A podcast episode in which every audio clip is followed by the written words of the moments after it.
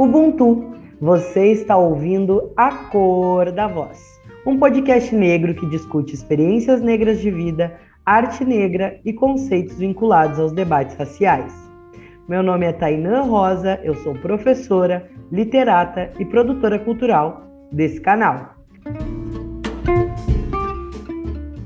No episódio 3 da temporada 11 de A Cor da Voz, em continuidade com a série Legados, que trazem narrativas de pessoas anteriores ao século XXI e que construíram histórias, conceitos e ciências em suas áreas, interpelamos. Quem foi Príncipe Custódio? Custódio Joaquim de Almeida, ou Ossuanlele Okizi foi um príncipe de Benin, nascido em 1831 e que chegou ao Brasil no estado da Bahia em 1898. Após um período de peregrinação, o nobre viveu no Rio Grande do Sul, habitando as cidades de Rio Grande, Pelotas, Bagé e Porto Alegre, território em que sua memória se mantém preservada majoritariamente por meio de relatos orais contados em casas de terreiro. Conforme a reportagem de 2017, A Memória Viva de Custódio, príncipe africano que viveu em Porto Alegre, do jornal da URGS, abre aspas. A tradição diz que Júlio de Castilhos, presidente do estado de 1892 a 1898, havia solicitado cura espiritual para o príncipe, que era também famoso curandeiro e por isso foi levado à capital gaúcha. Custódio morou no bairro Cidade Baixa, que na época, dentro do contexto pós-abolição, era ocupado pela população negra. Apesar disso, o príncipe tinha contato direto e estável com a elite da cidade e era praticante do turf, esporte que consiste na corrida de cavalos e que era frequentado quase exclusivamente pela alta elite. O legado de Custódio é conectado, na maioria das vezes, ao assentamento do Bará do Mercado Público de Porto Alegre, que foi realizado pelo príncipe com a intenção de abrir os caminhos da cidade. Também é atribuída como mérito de custódio a disseminação do batuque no Rio Grande do Sul, já que as cidades por onde passou têm uma forte presença de adeptos de religiões de matriz africana. Fecha aspas. Para saber mais, gente, vocês podem buscar pelo documentário Custódio, o Príncipe de Porto Alegre, Palácio Piratini, 100 anos. A palavra síntese do episódio de hoje é realeza africana. Assim, imbuídos dessa força ancestral, conversamos hoje com Maurício da Silva Dornelles. Maurício é licenciado em História e mestre em Educação pela Universidade Federal do Rio Grande do Sul. Possui experiência na área de História, com ênfase em educação para as relações étnico-raciais, história e cultura afro-brasileiras e africanas, pós-abolição e territórios negros. Além de atuar no ensino e na pesquisa, também ministra aulas e realiza curadoria de projetos sobre as culturas negras e populares para a comunidade escolar e a sociedade civil. Atualmente está como educador na Escola Comunitária de Educação Básica Aldeia Lumiar. Querido, seja muito bem-vindo ao canal. Olá, olá, né, pessoal, Tainã. É, satisfação, né, estar tá aqui participando desse projeto, né. Uh, espero, né, uh, conversar um pouquinho, né, a gente tratar de alguns assuntos em relação a, a esse personagem e a diversos outros que estão no entorno, né, dessa dessa realeza, né, desses sacerdotes africanos que, curiosamente, conviveram né, na nossa cidade, no nosso território, que e são histórias né, que não, ainda não têm grande alcance, mas que são nos instigam bastante, né, nos ajudam a reconstruir a, a nossa trajetória por aqui. Então, muito honrado pelo convite, desde já agradeço. Gente, para quem não sabe, quando o Maurício fala nosso território, ele está falando aqui de Porto Alegre e arredores, né? Que é onde a gente está, mas a gente sabe que o Acor da Voz é nosso e está em vários lugares. Maurício, então quero começar com uma pergunta, eu acho que base, tá? Tenho que deixar bem escurecido que a maior parte dos nossos ouvintes hoje são professores, então eu quero te perguntar como é que a gente pode ensinar história considerando a educação para as relações étnico-raciais? Como é, a gente sempre diz, não há de fato uma receita de bolo, mas há uma documentação, uma base legal, né? A gente tem as diretrizes, né, que são é um documento, né, que, que nos inspira muito, assim, né, a partir de 2004, quando ele foi é, produzido, né, pela, pela nossa querida professora doutora Petronília, né, relatora, né, desse desse parecer, desse dessas diretrizes também. Isso nada mais é do que um acúmulo né, de todo o histórico do, do movimento negro, do movimento de, de, de professores e professoras negras, né, que foram é, revisitando a, as nossas histórias ao longo do tempo. Mas eu diria que a gente tem já essa documentação toda fazendo 20 anos, né? Temos um bom tempo, já temos uma longa jornada, né, de pensar isso, o ensino de história e o ensino de, da educação para as relações étnico-raciais, assim, no Brasil, que é fundamental, né, para a gente poder se entender, se, se conhecer enquanto sujeito pertencente a esse, a esse país, né, ou essa, ou essa nação multicultural mas ensinar essa história ela requer uh, bastante é um pouco de paciência porque a gente tem toda uma construção nossa enquanto sujeito cultural essa história ocidental então a gente precisa revisitar conceitos re perceber né em que dimensões eles atuam né o próprio vocabulário a gente tem de certa forma conseguido alterar, né? E aí a gente já tá, já entra até em discussões mais mais recentes, né? É, sobre a questão do vocabulário, do que é e do que não é, do que precisa ou que não precisa, se faz sentido ou não. Mas a gente vem conseguindo ressignificar a história e apresentar, de certa forma, um mundo que por muito tempo ficou num imaginário, se era real, se não era, né? Então, a, a, própria entrada, o próprio acesso né, de, das políticas de ações afirmativas, quando entram esses sujeitos de ações afirmativas, que somos nós, estudantes universitários negros, que vão mexer, que vão questionar os cursos de, de, de licenciatura, né, isso já mexe com a produção do conhecimento, né, porque há muito tempo esses cursos estão acomodados, consolidados, trazendo essa construção. Então, mexer nesse vesperdo foi uma experiência interessante, assim, porque a gente vai para a faculdade, não se vê, não se enxerga, mas tem acesso aqui, aqui, algum espaço que outro e vai, vai cavocando e vai vendo que tem mais coisas, né? Então isso começa a nos motivar a querer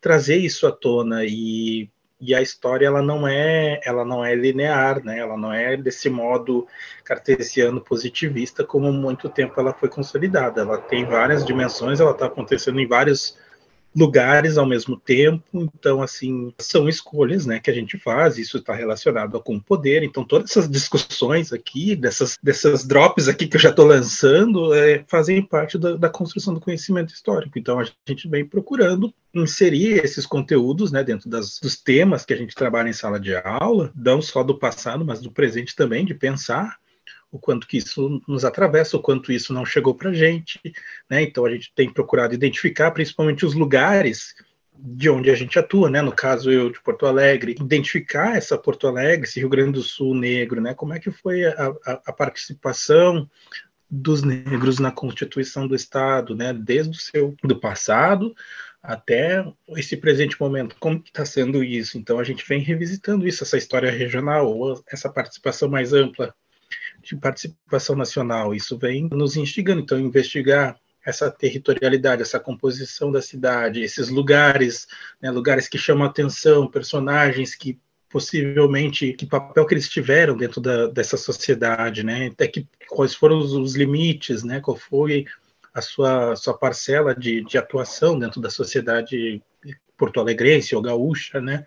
A gente pode falar quais são as, as contribuições, né? Daí entra na literatura, no vocabulário, da cultura, enfim, uma série de coisas que a gente vai descobrindo, vai se dando conta e vai se apropriando disso, né? Então isso não tem como acaba ficando algo inerente, né? Eu acho que dessa forma a gente também vem mudando, né? Não só dentro dos, das instituições de ensino superior, mas nas escolas vem mudando o modo de se fazer uma escola, né? Então é, essa escola também, esse modelo escolar, esse currículo escolar, ele já vem sendo discutido, debatido, né? É um currículo disputado, a gente sabe que vai ter adesão, vai ter projetos, iniciativas que vão ganhar corpo dentro de escolas, mas a gente sabe que vai ter muita resistência, muita oposição. A gente tem uh, o exemplo bastante nítido né, do, do, do, que o país vem passando justamente por o acesso né, de toda uma população que foi invisibilizada e que, da qual não foi permitida que acessasse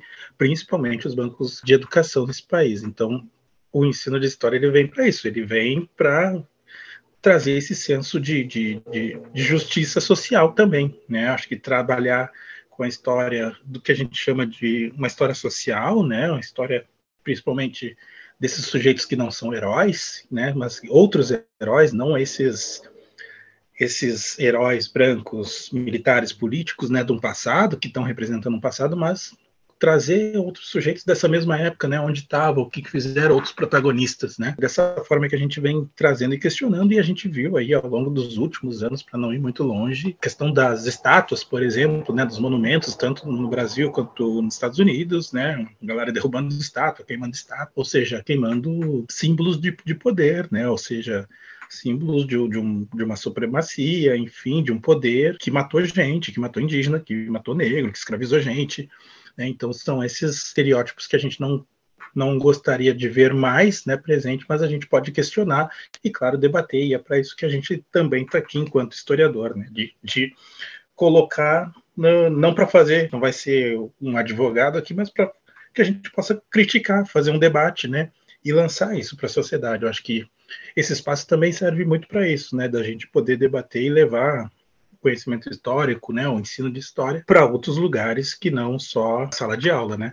Eu sou, eu sou, eu digo que eu sou um historiador que eu não sou muito da sala de aula, né? Claro que eu gosto da sala de aula como como lugar da possibilidade ali, a gente vai criar tudo mais, mas eu já, eu gosto de trabalhar em outros lugares também, na rua, no museu, em, em outras e aqui, claro, agora nas plataformas também, né? Então, a gente tornar o alcance, né, ou esse conhecimento que a gente produz, vem produzindo, que a gente e essas ideias que a gente vem trocando, acho que tornar popular e acessível, né? Eu acho que é esse um dos papéis também da aí um papel da história, né?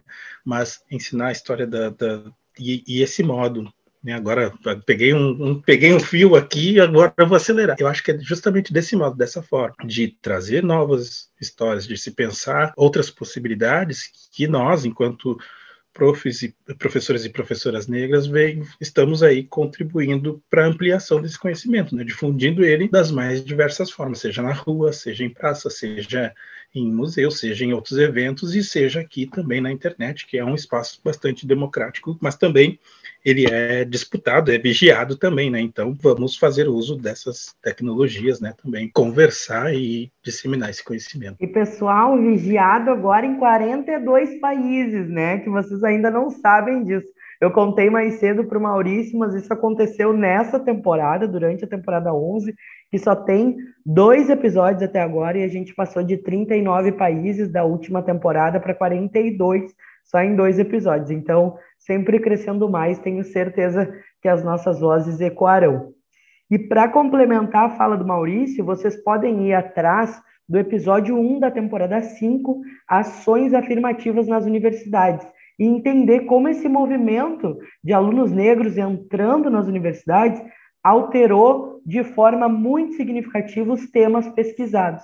E isso faz com que impacte em todas as áreas de produção do conhecimento que a gente tem na sociedade. E também, em conformidade ao comentado pelo nosso historiador aqui presente, eu tenho que rememorar o capítulo de livro Aprendizagem e Ensino das Africanidades Brasileiras, da Petronília Beatriz Gonçalves Silva, que foi citada aqui pelo Maurício, que considera que esse ensino da história da cultura africana e afro-brasileira nas escolas não precisa ser uma disciplina obrigatória, mas está presente em todas as disciplinas, de modo a compreender uma pedagogia antirracista.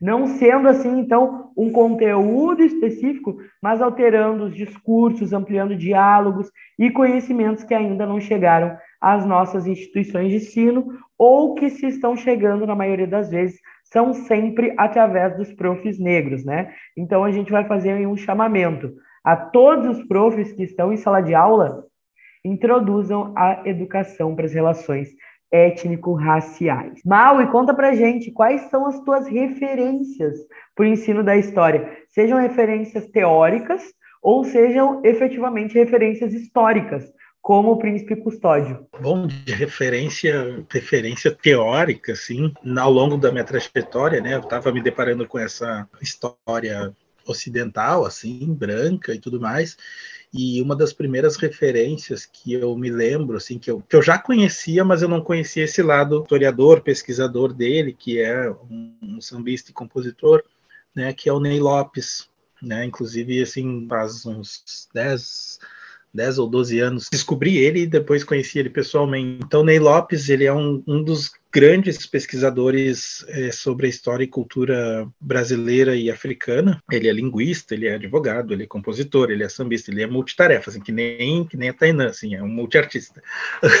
Mas e aí eu descobri com ele, assim, foi foi me deparando com os escritos deles, porque ele já tem dezenas de, de, de obras lançadas, né, muito tempo, né? Hoje ele já tem um reconhecimento muito maior, enfim, por toda essa difusão de conhecimento que a gente vem falando.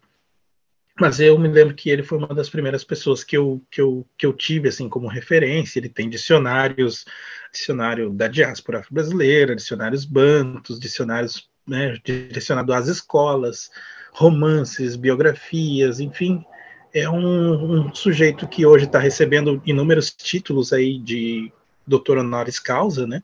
Inclusive aqui já recebeu o primeiro foi aqui pela Universidade Federal do Rio Grande do Sul e através de outra referência que também é meu paraninfo, né, de formatura que é o professor José Rivair Macedo. Então, assim, é, essas são algumas das referências e claro, depois fui descobrindo ali uh, a professora Petronilha, né, que que a gente tem como referência.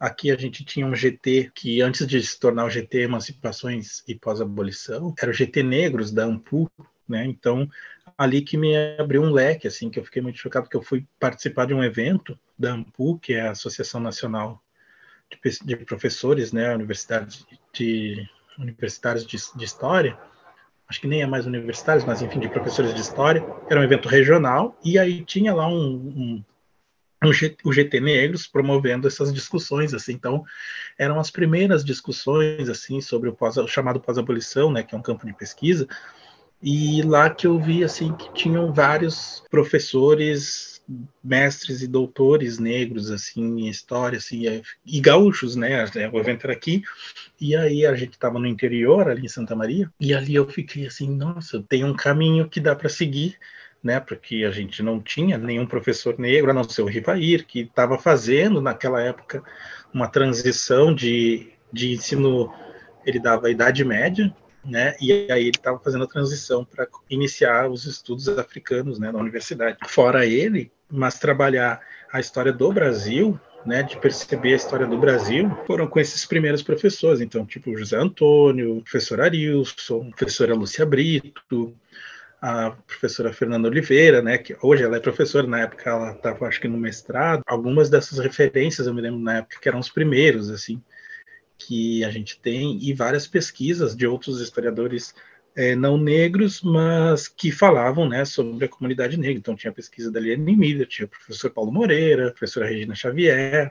Então, a gente. E aí perceber que tinha uma pesquisa sobre agenciamento, né, dando um protagonismo às pessoas negras, o associativismo negro, enfim, organizações negras no século XIX, no século XVIII, no século 17 do Brasil, assim, um, galera se, se, se movimentando, fazendo um monte de coisa, e aí dali, então eu fui me encantando e fui descobrindo, né, esses outros, essas outras referências, assim, que, eu, que a gente foi tendo, e se aproximando dessas pessoas e outros eventos que foram tendo aqui na, na universidade, e a gente começa a se encontrar, né, começa a ver essas pessoas, né, esses pesquisadores e gente de outras áreas também. Tu perguntou de, de teóricos e de referências. De referências históricas. Ah, de referências históricas. Ah, de referências históricas. Então, é, que daí começa também a outra curiosidade, né? Porque eu, eu moro em Porto Alegre há 17 anos, eu acho. Quando eu vim para cá, eu morava no interior também. E quando eu vim para cá, eu não conhecia muita gente, então eu, eu andava só com alguns festas, assim, de famílias, conhecidos da família aqui, que já estava aqui, então. E eu percebi essa cidade muito negra, né? Para mim, era Porto Alegre era negra, porque comparado à cidade que eu morava, que era Santa Maria, Porto Alegre é negra. E na minha turma também, no colégio, nós éramos muitos circulando pela cidade, conhecendo outras pessoas e tudo mais. As pessoas falavam, ah, não sei o quê, ah, e a ilhota, ah, tenho não sei o que, tem o tal dos canelas, as canelas pretas, tem não sei Então algumas referências começavam a surgir assim. E aí uma vez falaram, ah, tem o tal do príncipe custódio, tinha um príncipe que morava aqui, sabia e tal, sei eu eu, a príncipe, né? Mas fiquei com aquilo na cabeça e aquilo passou, né? Então essas referências, essas referências que um dia me, me apresentaram assim nessas coisas de almoço, de conversa de família, assim, ah, tinha um jornal aqui, tinha uma coisa assim, são são histórias, são referenciais que tão, estão é, na memória de algumas famílias negras que, que a gente circula, que a gente conhece, ah, é porque meu meu avô e meu pai, não sei o quê, eram é, iam para os bares do Floresta Aurora, que é um clube social negro, um dos mais antigos do, do, do país, né, que ainda está atividade. Ah, porque havia uma irmandade, aquela igreja que tem no centro, a igreja dos negros. Ah, porque tem o bará do mercado.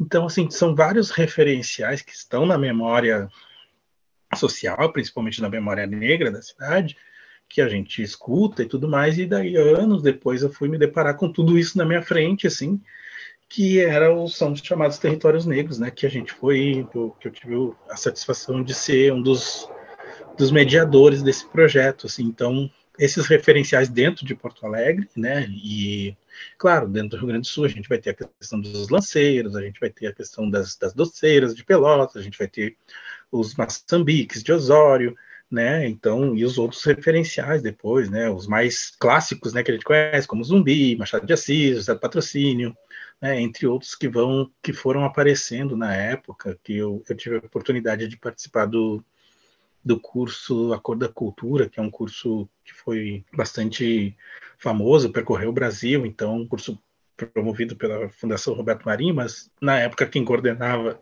era a professora Zoilda Trindade, que é uma grande referência do, do para os estudos né, da história afro-brasileira, então ela estava aqui também, uma, uma baita equipe, muito impactante, assim, de ver, um, sua grande maioria, né, de, de, pesquisadores cariocas, assim, e passaram uma, a gente era um curso de uma semana, né, de formação, então eles aqui trazendo, a gente trocou muito, assim, porque daí a gente conseguiu reunir um, um bocado de coisa para entregar para eles também, de material, de, de referenciais que nós tínhamos aqui, então esses são alguns dos referenciais, e eu acho que, claro, o grande referencial, talvez, que a gente tenha aqui, que não dá para é, não deixar de falar, porque acho que ele está sempre sendo evocado, que é o Oliveira Silveira, né?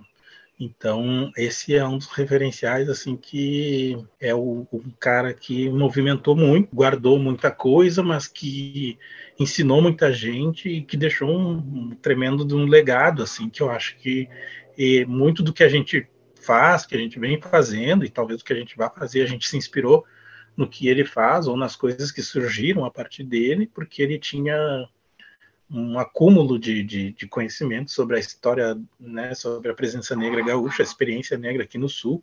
Foi um grande ativista, idealizador de, de várias iniciativas, mobilizador, né, provocador, mas muito do que a gente sabe, eu acho, tem relação com, o que ele produziu, com, com, com que ele guardou, né? Então, a gente bebe ainda muito dessa, desse referencial, assim, que é aí já do século XX, né? O final do século XX, o Oliveira, ele segue presente aí, porque a gente vira e mexe está fazendo alguma coisa que ele estaria fazendo, né, dando continuidade ao trabalho dele. Mas esses são alguns dos, do, alguns dos referenciais, né? Pessoal, então, para quem quiser saber mais sobre Oliveira Silveira, a gente tem um episódio específico, que é o episódio 4 da temporada 7, Oliveira Silveira, Poesia, Tradução e Herer. E o Ney Lopes, gente, a gente ainda não fez episódio sobre o Ney Lopes, mas vai ter que acontecer, né? É, inclusive, o Ney Lopes vai estar em Porto Alegre, dia 10 de agosto. Vou fazer aqui um, um merchan não pago, uma publi, é, do Unimúsica 2023. O Ney Lopes vai estar junto com a gente dia 10 de agosto, às 19 horas. E quem quiser participar vai ter uma baita conferência que chama Samba e Carnaval Encontros e Desencontros Quem aparecer por lá vai poder me conhecer também pessoalmente. Vou esperar vocês, viu? E falando agora especificamente sobre o príncipe custódio, gente. Ele foi um príncipe de origem agudá, né? Um religioso que tanto no Benin quanto em Porto Alegre se movimentou entre as classes mais populares e mais abastadas.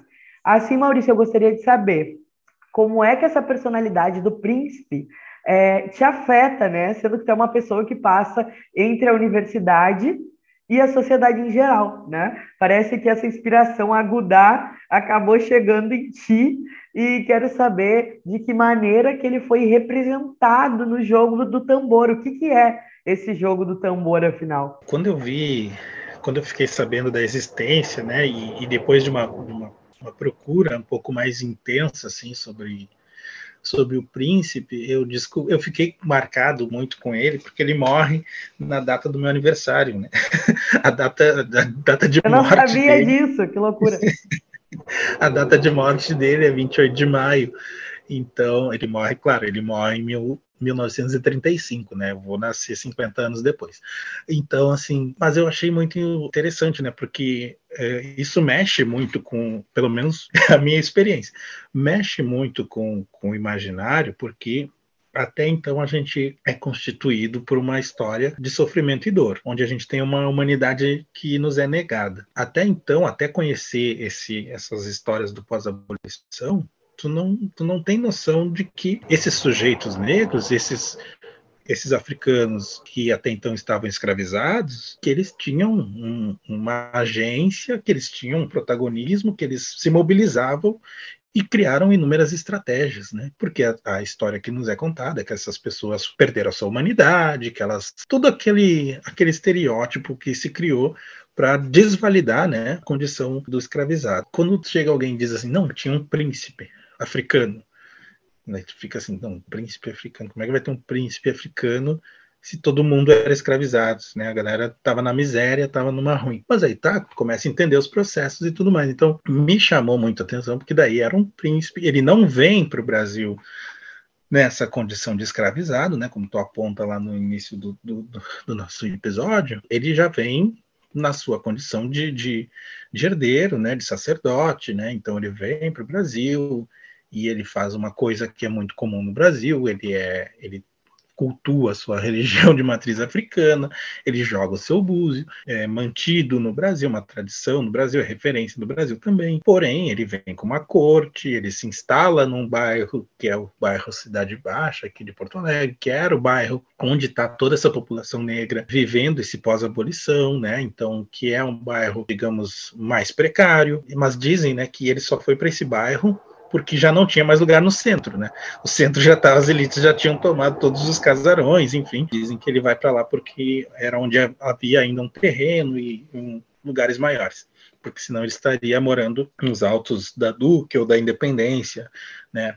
aqui na cidade de Porto Alegre. Então me chama a atenção porque era uma pessoa, uma figura proeminente, tinha acesso às elites, que as elites e, e lideranças políticas, né, e econômicas frequentavam a sua casa, ele circulava por essa esse esse extrato social, tinha um, um respeito. Isso chama a atenção de qualquer qualquer jovem, eu acho, né, de, de ver uma figura muito próxima do lugar que tu que tu frequenta, assim, do, num bairro, né, da cidade ali que que foi o cara circulou no, no palácio do governo, o cara ajudou muita gente. Então, assim, no meu entendimento, isso afeta bastante, né? Para quem estava acostumado a perceber a história de um, de um jeito e ver um, um, um protagonismo brotando na tua frente, assim, tipo uma coisa de, de pouco tempo, porque 100 anos na história é muito pouco tempo. Isso marca de fato, assim, de saber que tinha um príncipe, que tinha uma corte, que o cara tinha cavalos, ou seja, ter cavalo, um, um homem negro ter cavalos na época era muito raro, quer dizer,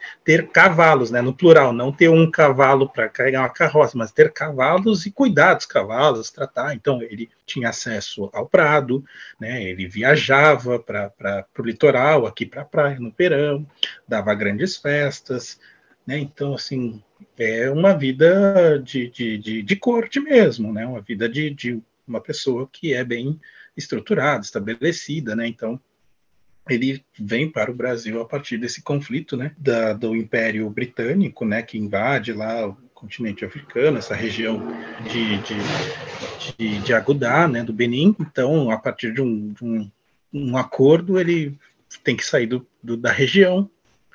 Então, os, joga o seu búzio e o búzio manda ele vir para cá, né? E, e, a cada lugar que ele vai, que ele chega, ele vai jogando, né? Então, ele não circula só em Porto Alegre, não vem direto para Porto Alegre, mas ele vem para o Brasil, ele entra pelo Nordeste, ele vai no Sudeste, e aí ele vem descendo, né? Ele vem para o Sul. Tanto é que na cidade de, de Bagé, se eu não me engano, tem uma praça que é a Praça do Príncipe, né? O Pátio do Príncipe, alguma coisa assim, que é, é tem essa relação, né? Porque ele se estabeleceu, ficou um tempo lá, mas ele vai é, se fixar mesmo é, em Porto Alegre, ou seja, ele já chega em Porto Alegre com 70 anos, que a gente vê às vezes pessoas com 70 anos hoje é, já não tem uma disposição para fazer uma viagem de barco, para percorrer um estado, né? Então pensa na, na, tecnologia da época, né? Barco, carroça, né? O cara diziam que ele era muito forte, muito alto, né? Então chamava atenção, né? Por essa por essa sua pompa, né? a, a vestimenta. Então, assim, era um cara poliglota, que falava inglês, francês. Então, assim, é uma figura bastante proeminente e que ajudou e inspirou muitas pessoas, né? Pelas suas relações políticas, colocou, inseriu pessoas negras uh, dentro do, dos espaços públicos também, e principalmente a gente está falando de um período de virada de século, né? De, de um pós-escravização, é, a virada do século XIX para o XX.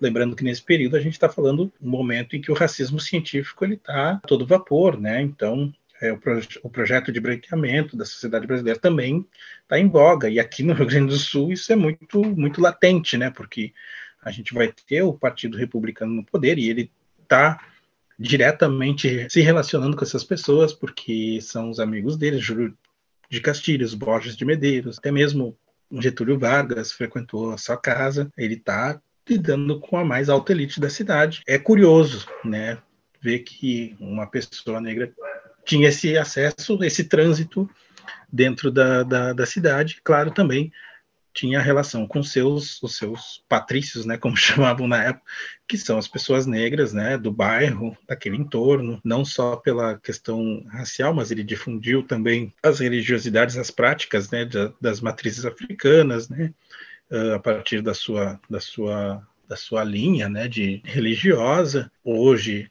conta-se também, né, uma das histórias que se conta é que foi ele que fez alguns assentamentos dentro da cidade de Porto Alegre, um inclusive dele, eles, o mais famoso, que é o do Bará do Mercado, né, que se, se atribui ao princípio, ao princípio custódio, né, e outros dentro da cidade, enfim, para trazer prosperidade, né, para equilibrar as economias, enfim, aquela coisa toda. Mas é uma figura que acho que merece ser conhecida, né, e a gente não tem como não falar de personagens da cidade de Porto Alegre, personagens negros, né, que foi um trabalhão fazer essa seleção de personagens, né, e não falar do príncipe custódio, porque ele tem essa representação, essa essa circularidade assim nessa virada de século, eu acho que é uma figura que que, que merecia, né, e merece estar nesse jogo, merece ser conhecida, né, para também hajam impactos como assim como me impactou que hajam impactos também em outras crianças, né, saber que um, um príncipe ou, ou, alguém de um alto grau, de um alto grau da, da hierarquia de uma realeza, enfim, de uma família de sacerdotes, teve no Brasil, assim como outros grandes lideranças também foram trazidas para cá, né? Mas trazidas em outras condições, né? Ah, não de, de forma voluntária, mas de forma involuntária, né? Então a gente vai ter Rio de Janeiro, Minas, no Nordeste, inúmeros casos de, de sujeitos, né? De homens e mulheres que, que eram lideranças é, políticas e religiosas nas suas, nas suas terras do continente africano, né, nas suas cidades, aldeias, enfim, e que aqui foram, de certa forma, reconfigurando né, a seu modo de, de estar né, nessa, nisso que a gente chama de diáspora africana, né, que começa no século XVI e segue até os dias de hoje. Né. Então, o jogo As Viagens do Tambor, né, só para fazer um breve relato, ele surge a partir de uma demanda né, das escolas, porque, primeiro, né, nós tínhamos um, um, um, percurso né, em que nós atuávamos, que é esse percurso chamado dos territórios negros afro-brasileiros em Porto Alegre, onde percorríamos, através de um ônibus da prefeitura, pontos demarcados sobre a, a, história e a presença negra na cidade de Porto Alegre. Então, pontos do passado e pontos do presente, né?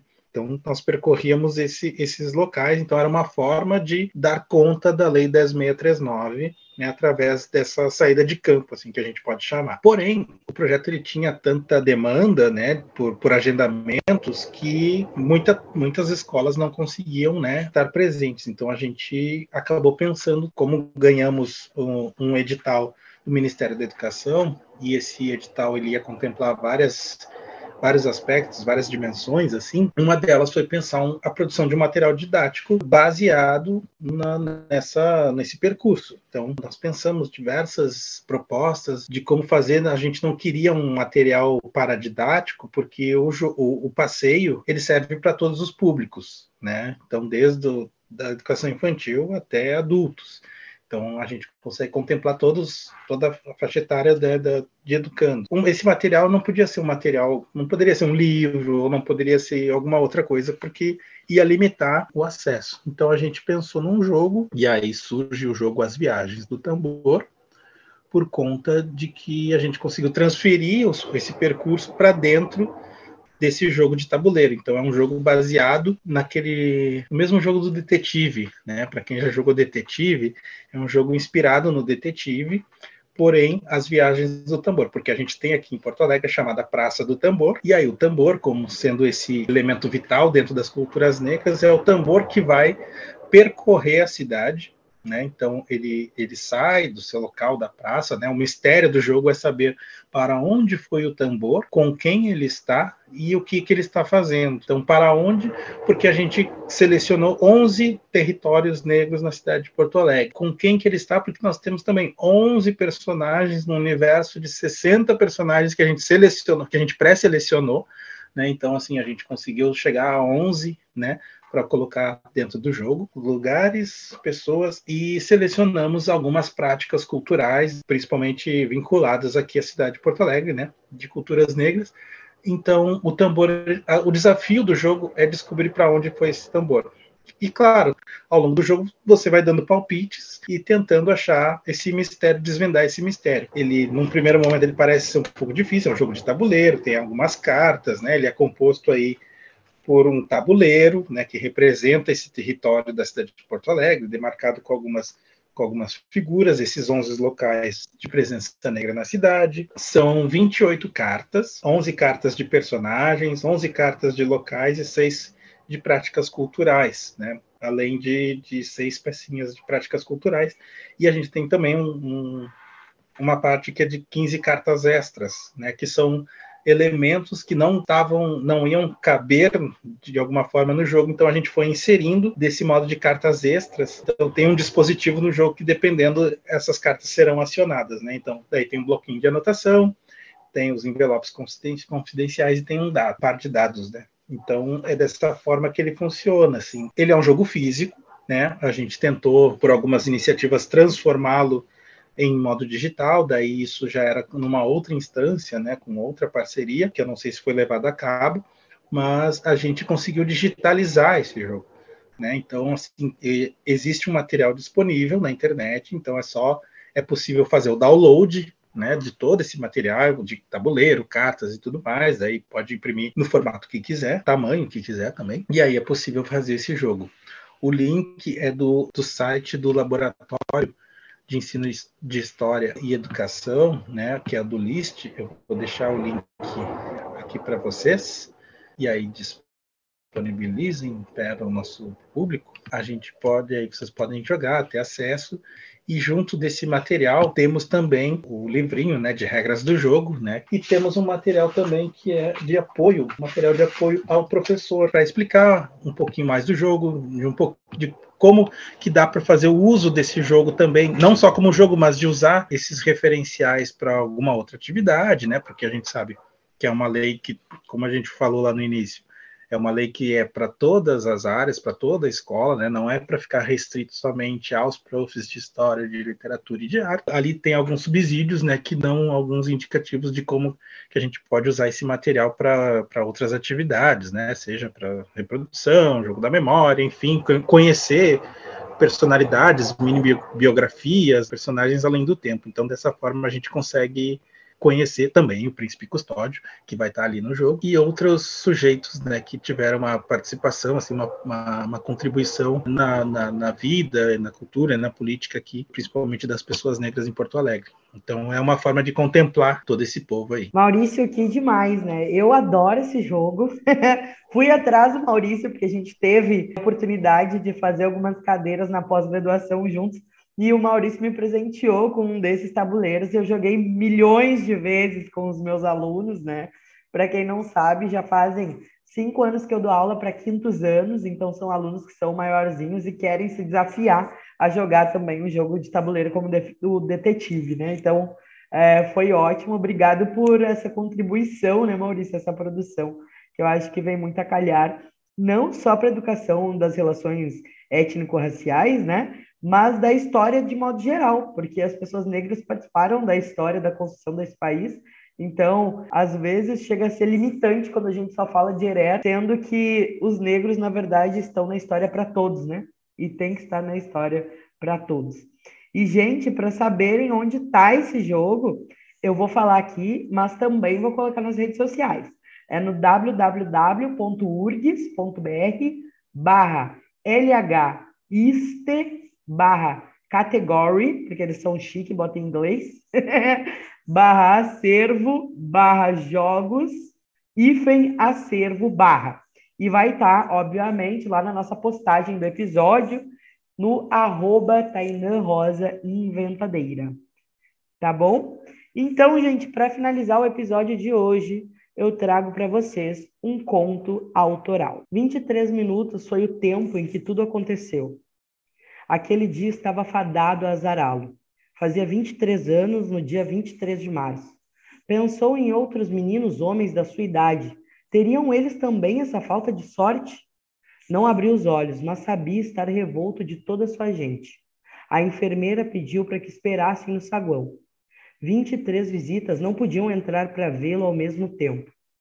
Ouvia-os revezando-se na prece, cada vez mais fervorosos. Pai nosso, Oxalá, Ave Maria, Jeová. Sentiu o calor da vela que os acompanhava, como se a tivessem colocado sobre sua testa. A vela teimava em queimar mais e mais no corpo do menino. Seus pensamentos faziam-se cada vez mais confusos. Lembrava-se de ter contado segundos em meio ao que aconteceu naquele dia. Um, dois, três, tiro. Quatro, cinco, seis, tiro. Vinte e dois, vinte e três, estava caindo no chão. Queria saber quantos lhe cercaram ao sair da casa do amigo, seu vizinho da Zona Sul, 23 ou mais. Lhe chamaram por estar caminhando sozinho na rua aquela hora. Não questionaram nada e responderam por si mesmos. E a vela ao seu lado, queimando em corpo e tremulando em chama, levava o seu último suspiro. Que a cada 23 minutos não tenhamos mais um apagar de chamas, mas outras coroações proclamando outros príncipes custódios e outros Maurícios Dornelles na história. Muito obrigada, Maurício, por tanta sabedoria no dia de hoje. Eu que agradeço, né, a oportunidade, o espaço, né, de compartilhar aí um pouquinho do que a gente produziu assim, contribuiu, né, dentro desse desse movimento, né? Eu acho que a gente é parte disso, né? E lidando com tanta gente, né, com professores, estudantes, as, as, escolas, né, a gente sabe da dificuldade do acesso, da chegada de materiais, então fiz dessa minha trajetória um pouco andar nesse caminho, né, de, de fornecer, de construir, de colaborar de alguma forma, e acho que deu, acho que deu certo, assim, né, até hoje a gente, eu recebo mensagens, enfim, ou convites para ir ver o jogo, ver como é que tá, para jogar com, com, com, o pessoal, mas tem sido bastante utilizado, né? A gente conseguiu distribuir assim para um grande número de escolas, de, de fazer formar professores, de de hoje está na internet, né? Então é dar continuidade, né, dentro das nossas possibilidades a esse a esse movimento, a esse legado, né? Então essa é a nossa responsabilidade ainda mais é, oriundos né, da universidade pública. Então, acho que nada mais justo do que, de alguma forma, devolver isso. Né? Então, foi dessa forma. Eu e a grande equipe né, dessas, dessas, dessas parcerias engajadas né, que a gente se constituiu, uma equipe de 15 pessoas né, e outros colaboradores ainda. Né, a gente conseguiu construir esse material. Estamos aí continuando difundindo, claro, não mais dentro da universidade, mas através dessas parcerias aqui, como a Inã e entre outros, né, a gente está aí levando um pouco mais essas histórias desse movimento todo. Mas muito grato, assim, brigadão mesmo por abrir esse espaço, né? E vida longa, né? Mais temporadas ao nosso, ao nosso produto aí, ao nosso podcast. Muito obrigado, ouvintes, por nos escutarem até aqui. E não esqueçam, nos sigam em arroba Inventadeira para apoiarem o nosso projeto. Continuem acompanhando o podcast A Cor da Voz. thank you